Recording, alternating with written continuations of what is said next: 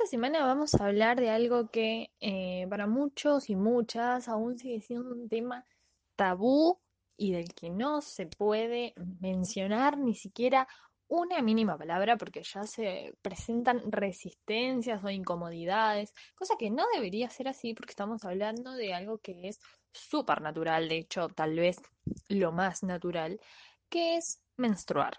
Exactamente. Menstruar no es una elección y los productos de higiene para las mujeres y hombres trans se llevan una gran parte de nuestros salarios. Si es que los tenemos, ¿no? Claro. Por esto, desde la organización Economía Feminista, que maneja, por ejemplo, eh, Mercedes de Alessandro, la economista, y de la que participan un montón de, de mujeres y disidencias que son profesionales en economía y género, se ha presentado un proyecto de ley que apunta a eliminar esa desigualdad en el sentido de que para nosotros es nosotras es obligatorio ejercer esta compra porque son productos que sí o sí necesitamos mes tras mes.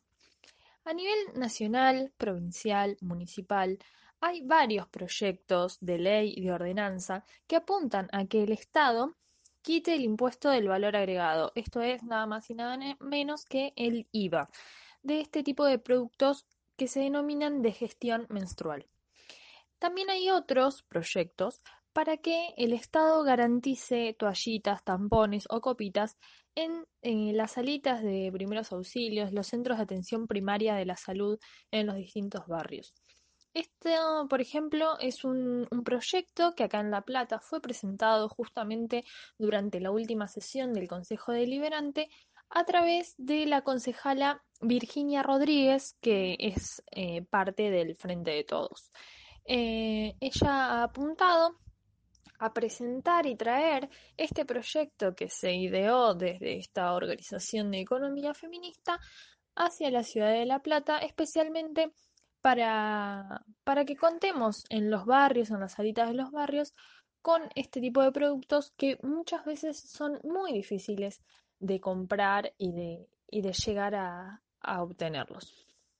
Eh, se ha realizado un estudio aproximado en conjunto con, estudios médicos y, de análisis de economía, donde se estima que se usan aproximadamente 22 productos eh, en el ciclo menstrual y en el año 2019, para quienes compraron toallitas, por ejemplo, el gasto fue de casi 2.000 pesos, 1.924 para ser más exactos. Y en el caso de los tambones, el gasto fue de 2.136 pesos, que suena poco, pero eh, no lo es. De hecho, no lo es. ¿Por qué? Porque tenemos que recordar también que en Argentina la brecha salarial entre varones y mujeres alcanza hasta un 27%. Es decir, que por igual tarea las mujeres cobran un 27% menos que los varones que realizan ese mismo trabajo. Esto es lo que se denomina techo de cristal, pero lo vamos a conversar en otra oportunidad. Entonces, volviendo a nuestro tema de la semana, destinar el dinero de nuestros salarios, que en general son precarios, son en negro, y son menores a los de los varones, eh, destinar ese dinero en algo que se compra de, forma obligatoria. No es como elegir comprar tal o cual producto, esto es sí o sí necesario de, de obtener, no hace más que acrecentar esas desigualdades económicas.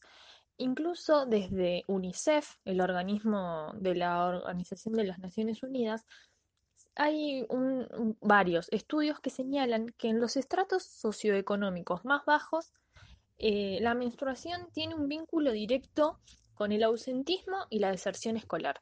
Esto es porque las niñas, sobre todo adolescentes, eh, no pueden costear el valor de estos productos a nivel mundial y eso hace que abandonen la escuela durante, durante el tiempo que tienen la menstruación y esto también genera desigualdades y vergüenzas y suma a mitos sociales que son los que justamente tratamos de eliminar cada día, ¿no? Eh, por este motivo, justamente también es necesario apuntar al efecto sociocultural y plantear que la temática de la menstruación tiene que ser de manera más abierta en nuestra sociedad.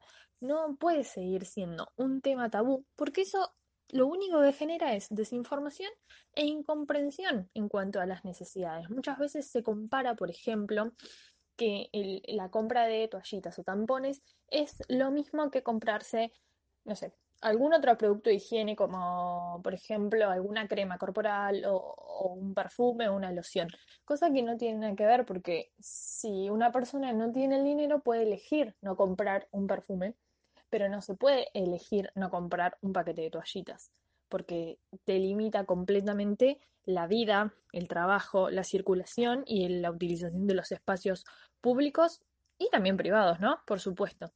Entonces, en este sentido, tenemos que prestar atención a este tipo de proyectos de ley, de ordenanza, y tratar de investigar más. Qué pasa en los barrios, eh, qué pasa con las chicas en, en las escuelas, cuánto, cuánto afecta no poder alcanzar estos productos de gestión menstrual en el desarrollo de sus vidas de manera plena.